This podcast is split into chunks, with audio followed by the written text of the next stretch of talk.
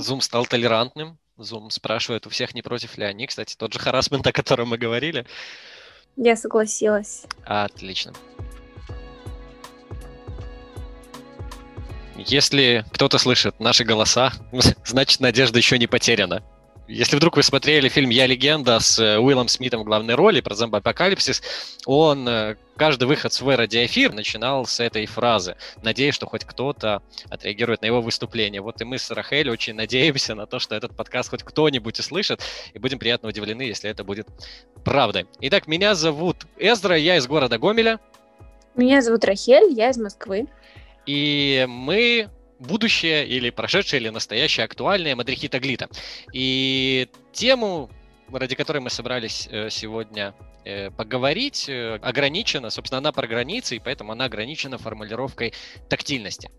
Перед нами стал новый вызов в посткоронавирусном или в актуально коронавирусном мире, как ограничение телесных контактов в широком понимании этого слова, как минимализировать банальных прикосновений, так как это не очень гигиенично, и мы стараемся от этого воздерживаться, чтобы прекращать возможные передачи э, пути вирусов. И казалось бы, такая мелочь, как э, тактильное прикосновение, как масло масляное звучит, э, они... Тактильный контакт. Тактильный контакт. Лишают нас части вещей, которые мы активно используем в своей работе, потому что на этом строятся целые методики, и банально самые очевидные вещи, как, там, не знаю, любимая форма пересчета почти всех мадрихов, это хлопание в ладошки. Это ускоряет процесс, это позволяет не потерять кого-то из участников или не посчитать дважды. Если мы говорим, что тактильность мы ограничиваем, соответственно, в ладошки мы не хлопаем.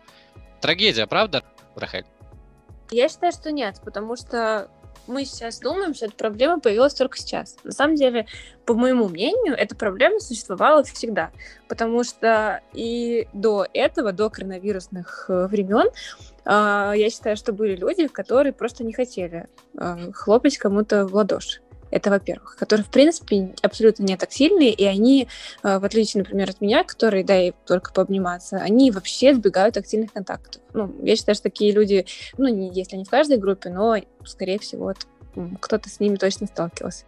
Это первый момент. И второй момент, э, я работала в том числе с религиозными группами, и были моменты, где мы просто не могли посчитать мальчиков, например, потому что у нас было две девочки грехов, и, ну, это такой вот э, личный опыт, и я просто понимаю, что э, проблема вот этой тактильности, она была всегда, потому что по религиозным нашим законам э, мы просто не могли дотрагиваться до других э, людей.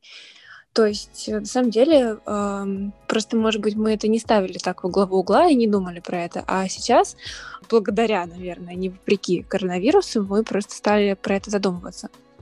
Да, мне кажется тоже, что на этом появился такой больший акцент, и я бы не сказал, что наша ограниченность в этой ситуации, увеличенные границы наших контактов э, телесных, они влекут сугубо минусы, потому что да, где-то нас это ограничивает, но в том числе это позволяет, это ставит перед нами вызов. Это дает нам какой-то стимул подумать, а может быть в этот раз я сделаю что-то другое, может, оно будет не таким крутым, но это позволяет мне развиваться, придумывать что-то новое, изменять уже имеющиеся форматы, методики и техники, которыми я обладаю, и пытаться креативить. А это же подразумевает рост, а если я расту, значит, значит я существую, значит я продолжаю жить.